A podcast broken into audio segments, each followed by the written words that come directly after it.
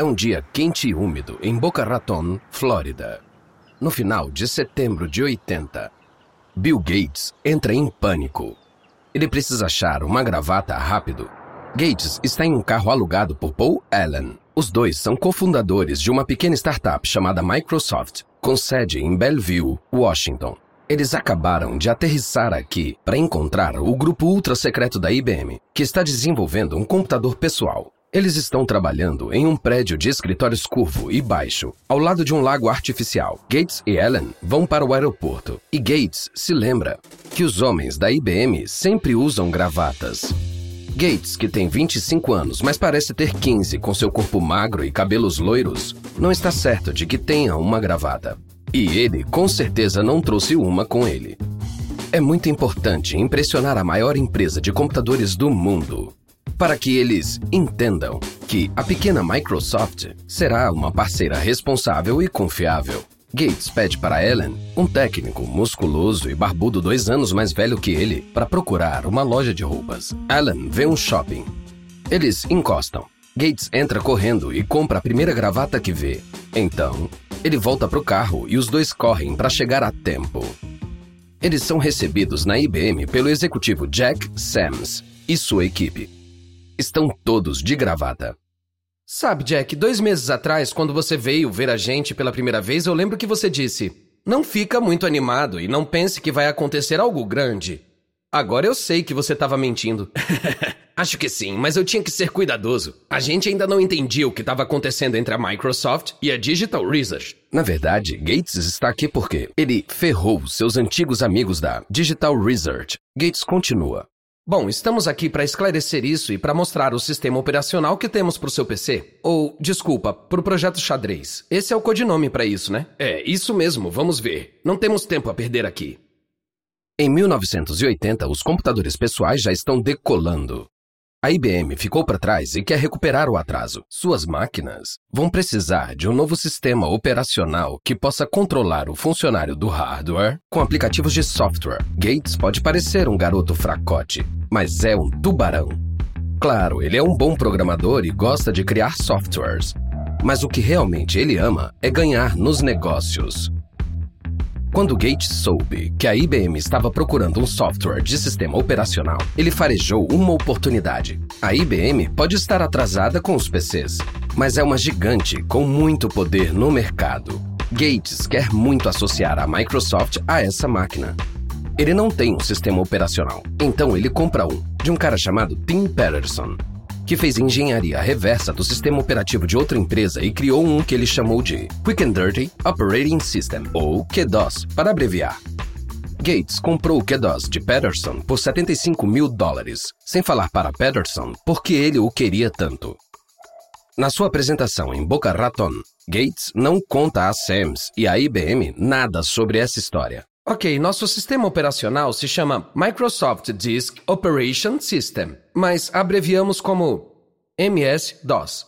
Você disse que vocês vão construir uma máquina de 16 bits e o MS-DOS atende esse requisito. É, a gente testou a versão inicial que você mandou e é o que precisamos.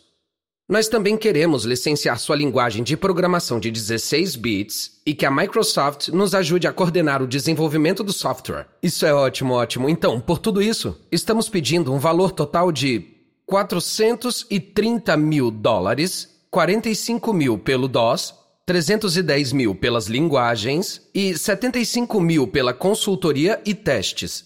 Sams fica chocado. Bill, eu não quero dar a entender que você não sabe o que está fazendo. Mas você realmente só quer pedir isso? Bom, eu estava pensando que, em vez de pedir muito mais, eu só quero uma cláusula no contrato que diga que podemos vender o MS-DOS para qualquer outro fabricante de PCs. Sim, claro, eu não vejo por que não. Nós temos um acordo. Suas assinaturas colocam a Microsoft no caminho de se tornar a empresa mais poderosa na computação e conduz a IBM ao desastre.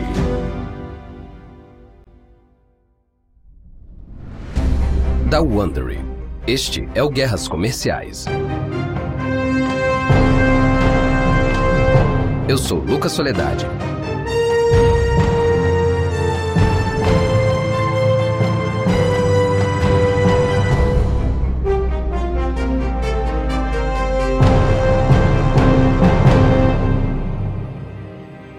Estamos encerrando nossa série de seis episódios, A Primeira Guerra de Computação, e percorremos um longo caminho desde os dias em que o Univac e os computadores da IBM ocupavam salas inteiras. Hoje, podemos usufruir de todo esse poder em um telefone que carregamos no bolso. Hoje, vamos ver o primeiro passo que nos trouxe a esse novo mundo de computadores pessoais. Este é o sexto e último episódio. A computação se torna pessoal.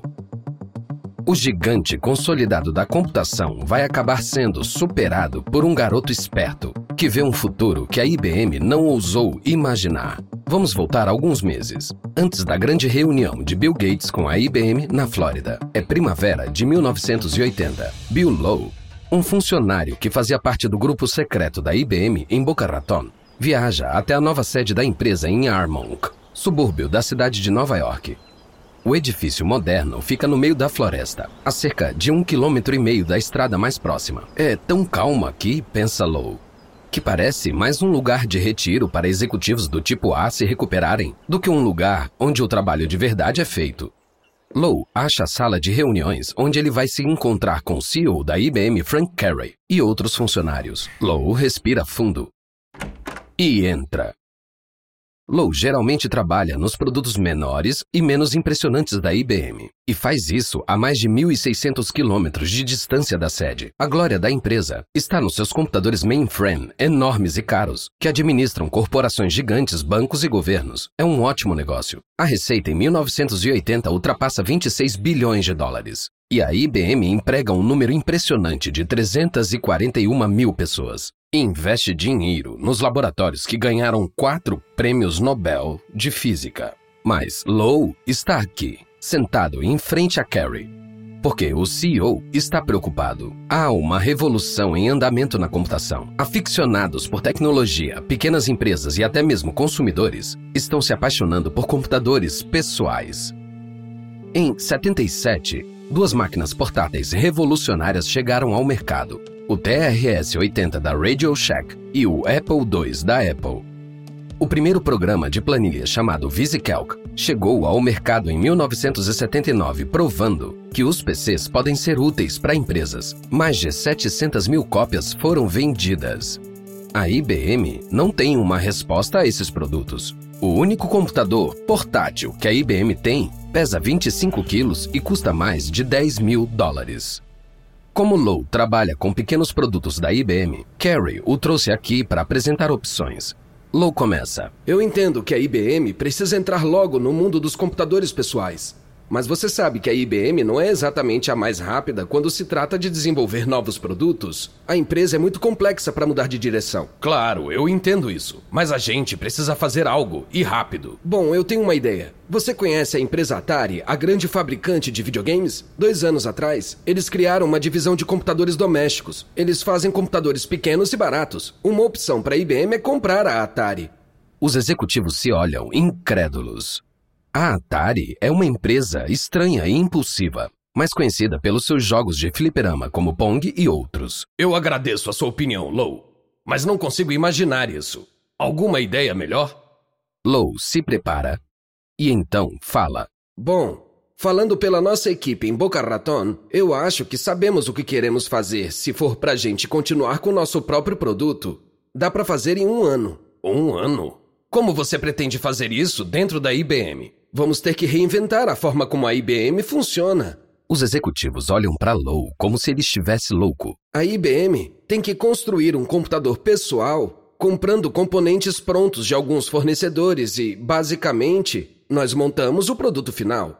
Para os executivos que estão na sala, isso seria algo radical. A IBM constrói quase todas as peças para cada uma de suas máquinas. Carrie fala o que todos os presentes estão pensando.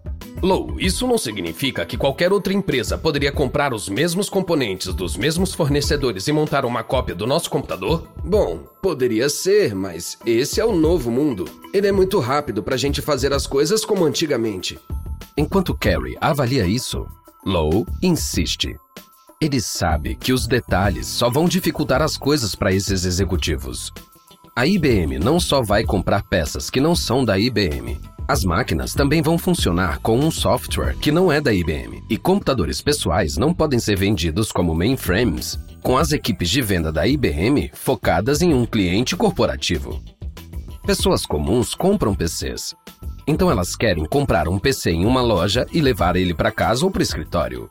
Isso significa que os PCs da IBM têm que ser vendidos em lojas por vendedores que não são da IBM.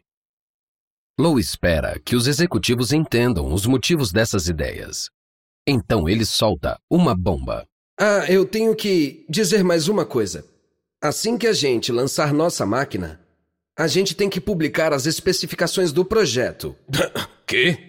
Publicar o projeto e entregar assim? É, assim os programadores do mundo todo vão poder escrever softwares que rodem no PC da IBM, fazendo ele ser muito mais útil. A IBM não pode imaginar e produzir todos os tipos de programas que podem ser executados em um computador pessoal, mas publicando nossas especificações, podemos ter todo um ecossistema de programadores fazendo esse trabalho pra gente. Eles podem vender o software para os proprietários de PCs e ganhar dinheiro também. Carrie pensa um minuto. Ele sabe que a IBM tem que competir com PCs. Ele não ouviu nenhuma ideia melhor de como fazer isso. A evolução dessa empresa centenária depende da sua próxima decisão. Ele olha firme para Low. Bom, volte daqui a duas semanas e me diga o que você precisa. Vamos conseguir. Em 21 de agosto de 80, a IBM deu oficialmente passe livre para Low desenvolver um PC. O codinome Projeto Xadrez. Enquanto voa de volta para Boca Raton, feliz com seu sucesso, ele sabe que precisa colocar um pensador criativo no comando do projeto. Alguém com uma mentalidade não muito IBM. E ele sabe exatamente quem buscar.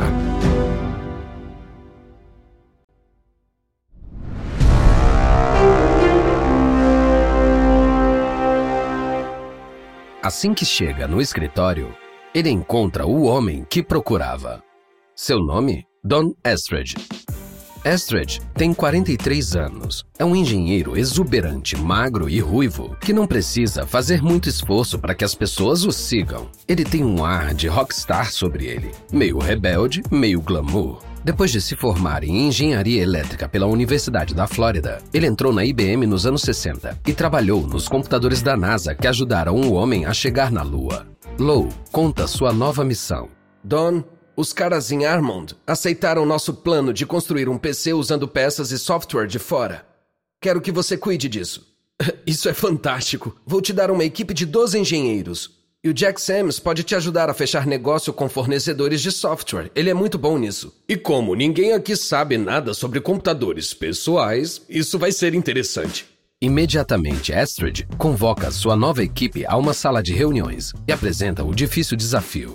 Eles têm que ter um PC pronto para o mercado em um ano. E eles têm que fazer isso de uma forma nunca usada na IBM, ou, neste caso, por ninguém na indústria da computação. Ele fala que o maior desafio deles vai ser pensar de uma forma totalmente diferente sobre o design do computador. Um computador pessoal é. Bom, pessoal, não é uma máquina de negócios. Temos que pensar como alguém que não é especialista pode usar nosso PC rapidamente. Como as pessoas reagem emocionalmente a um computador pessoal é quase mais importante do que o que elas fazem com ele. Os engenheiros olham para Astrid como um cachorro olha para o seu dono falando, com a cabeça inclinada, enquanto ouvem palavras que simplesmente não fazem sentido. Astrid pensa: é, Talvez demore um pouco para esses IBMistas entenderem a ideia. Então, para ajudar a equipe a entender os PCs, ele pede para os engenheiros montarem rapidamente um protótipo de PC e depois pede para eles trabalharem com essas máquinas. Astrid e sua equipe rapidamente tomam duas decisões importantes. Primeiro, eles recorrem à Intel, uma fabricante de chips do Vale do Silício. A Intel é pioneira na fabricação de microprocessadores complexos que executam todas as funções de um computador. Nessa época, se estimava que o número de transistores nesses microprocessadores poderia dobrar a cada 18 meses, tornando os computadores cada vez mais potentes. Usar chips da Intel significa que eles vão fazer o trabalho de atualizar os microprocessadores. Isso vai acelerar o tempo que levará para colocar o PC no mercado sem nenhum trabalho da IBM.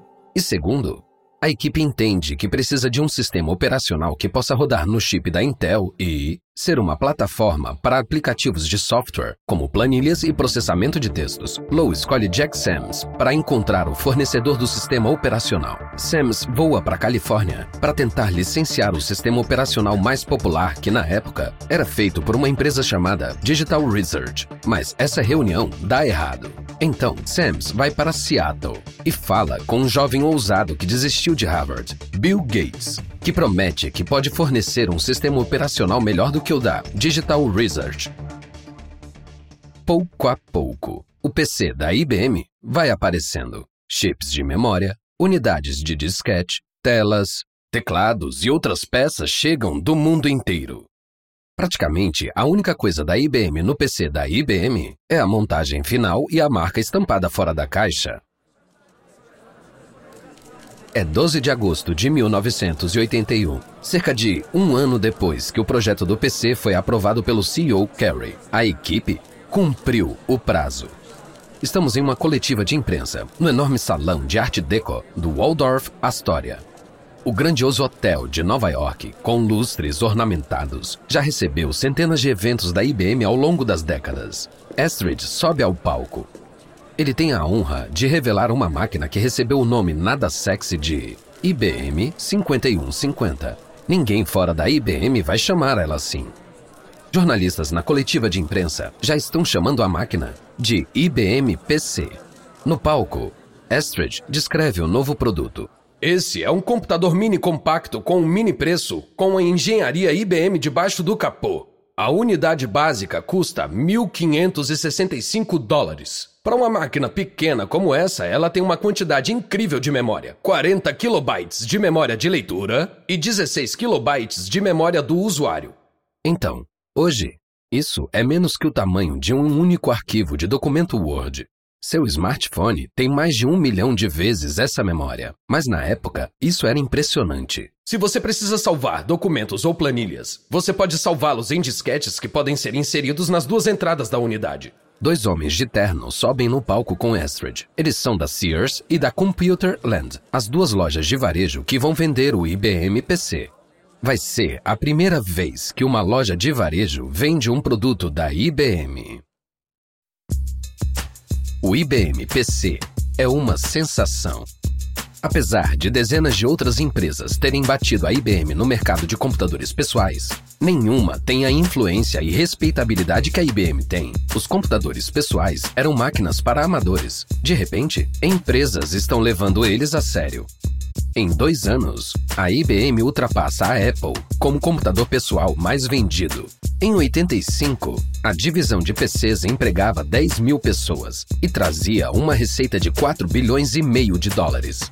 O PC da IBM realmente parece um triunfo, mas acontece que é uma vitória de curto prazo que se converte em um fracasso maior.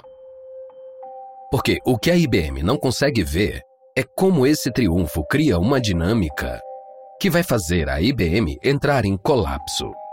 O brilhantismo do plano de Low e Astrid para chegar rapidamente ao mercado usando chips da Intel e sistema operativo da Microsoft significa que a IBM está entregando o controle da tecnologia para essas companhias. Essas duas empresas são livres para vender os chips e software para qualquer outra empresa. E se uma empresa rival compra chips da Intel e o sistema operacional da Microsoft, essa empresa pode fazer um clone de um IBM PC. Ela pode fazer uma máquina que funciona exatamente como um IBM PC, na verdade, e pode cobrar menos. E é exatamente isso que acontece. Logo, a IBM enfrenta uma avalanche de concorrentes, como a Compaq e a Gateway 2000. O preço dos PCs despencam. Enquanto isso, o sucesso do PC começa a reduzir as vendas de mainframes, que ainda são a maior parte dos lucros da IBM. Conforme as vendas da IBM diminuem no geral, a empresa tem dificuldades para reagir o sucesso fantástico com os mainframes, que começou com o System 360 em 1960, fez a IBM próspera e feliz. Agora ela tem muitos funcionários e muita burocracia. Ela não pode se reinventar. Em 1991, a IBM registra sua primeira perda de todos os tempos e é incrível. A empresa perde 2,8 bilhões de dólares no ano. O conselho decide que a única forma de salvar a empresa de si mesma é trazer um CEO de fora da cultura da IBM que Thomas Watson pai e Júnior tinham criado. É um dia ensolarado de primavera em 1993, na parte mais elegante de Greenwich, Connecticut, onde as casas espalhadas à beira d'água chegam até uma marina cheia de veleiros que balançam com as ondas. Louis Gustner é um homem baixo, careca e robusto, vestido com um lindo terno sob medida. Ele anda da sua casa até um carro de luxo preto, esperando na garagem para levá-lo ao trabalho em Nova York, 48 quilômetros ao sul. Gustner está começando como novo CEO da IBM. Antes disso, ele foi CEO de uma empresa de alimentos e tabaco, a RJR Nabisco. O conselho da IBM o recrutou para ajudar a empresa. Gustner abre a porta de trás do carro e entra. Ele dá um pulo, assustado por ver que tem alguém sentado do outro lado do assento. Ele olha de novo e percebe que o passageiro é Tom Watson Jr. Posso ir ao trabalho com você? Em uma das reviravoltas mais estranhas da história dos negócios, Gustner é vizinho de Watson. Faz 15 anos desde que Watson se aposentou como CEO da IBM, cargo que seu pai ocupou por 40 anos antes dele. Gustner e Watson não se conhecem muito bem e a proximidade não tem nada a ver com Gustner ter conseguido o emprego na IBM. Watson quer desabafar Lu, essas pessoas não sabem o que elas estão fazendo. Eu quero que você quebre o lugar e que seja rápido. Tomamos medidas drásticas na minha época. Não vou te dizer o que deve fazer, mas vou te dizer que é melhor ser ousado. Gerstner tem um senso de humor e uma calma sobrenatural. Ele olha para Watson irritado e sorri. Sabe, eu tô pensando aqui, esse é realmente um momento especial. Watson não consegue segurar o riso, mas no caminho, os dois sentem que algo importante está acontecendo. Gerstner sente que Watson está entregando a ele as chaves da cultura Watson, que um dia tornou a IBM enorme, mas agora é hora de mudar essa cultura. Gerstner chega à sede ele entra na sala de reuniões da IBM, onde seus principais executivos esperam ansiosamente. Eles o encaram, esperando ser informados de que serão demitidos, que a IBM será fechada e vendida ou algum outro horror. Mas Gerstner não tem nada disso em mente. Estamos sob uma pressão enorme da mídia, de Wall Street. Nós não vamos ter muito tempo. A primeira coisa que temos que fazer é reforçar o balanço. E Teremos que ter demissões. Há um suspiro na sala. Ao longo de sua história de 80 anos até hoje, a IBM nunca demitiu funcionários, nem mesmo durante a Grande Depressão. Eu sei que há muitas coisas nessa empresa que se tornaram sagradas. Algumas dessas coisas são sagradas porque são partes poderosas da cultura da IBM, e não vamos mexer com isso. Mas algumas dessas coisas são sagradas pelas razões erradas, e eu não hesitaria em chutar elas pela porta. Nosso trabalho é encontrar o núcleo da IBM, proteger ele e mudar todo o resto. A reunião é cansativa. É uma pequena amostra do quanto Gustner vai ter que fazer para estabilizar a IBM. E depois ajudar a empresa a descobrir sua própria grandeza. Depois de um longo dia de mais reuniões como essa, Gustner volta para o carro e o motorista o leva ao aeroporto. O jato corporativo da IBM está esperando para levar Gustner a mais reuniões, dessa vez com clientes da IBM. Ele espera ser atacado pelos clientes por causa das falhas da IBM na última década. Com o tempo, Gustner acabaria com a cultura da IBM de estudar tediosamente as coisas antes de agir. Os salários seriam associados ao trabalho em equipe e resultados. Ele vai manter a empresa viva, Naquela época, ele não poderia imaginar que a IBM seria ultrapassada pela pequena startup Microsoft. Ele não viu a concorrência da computação em nuvem aparecendo no horizonte, nem que as duas empresas um dia seriam desafiadas pela Apple. Não. Gustner não estava pensando nisso. Poucos estavam. Mas antes de tudo isso acontecer, ele guiaria a IBM com sucesso através de uma transição dolorosa começando com a mudança da cultura corporativa. Finalmente, no jato, Gustner se acomoda em um dos assentos de couro e relaxa. Ele é o único a bordo. Ele chama a aeromoça até ele. Sabe, Depois de um dia como eu tive, eu realmente gostaria de uma bebida. O que temos a bordo? Bom, senhor, não temos álcool nos aviões da IBM. Tá proibido servir álcool. No passado da IBM, o patriarca da empresa Thomas Watson pai não bebia e não aprovava a bebida. Então, por 80 anos, o álcool foi banido da vida oficial da IBM. Gerstner pensa: essa é claramente uma daquelas coisas que precisam ser chutadas pela porta. Você consegue pensar em alguém que poderia mudar essa regra? Bom, talvez você possa, senhor. Está mudada, valendo a partir de agora.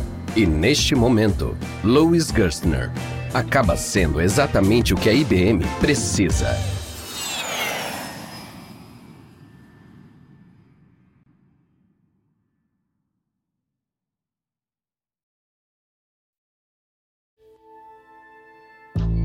Da Wondery. Esse é o Guerras Comerciais. Espero que você tenha gostado desse episódio. E uma nota rápida a respeito das conversas que você ouviu. A gente não sabe exatamente o que foi dito, mas esses diálogos são baseados nas nossas melhores pesquisas. Eu sou Lucas Soledade. Kevin Maine escreveu essa história. Ele é o autor de O Maverick e Sua Máquina. Thomas Watson Sr. e a criação da IBM. Karen Lowe é nossa produtora sênior e editora. Design de som original por Bay Area Sound. Emily Kunkel é nossa gerente de produção. Nossos produtores executivos são Jess Redburn, Jenny Lauer Beckman e Marshall Lewy. Criado por Hernan Lopes para o Wondering.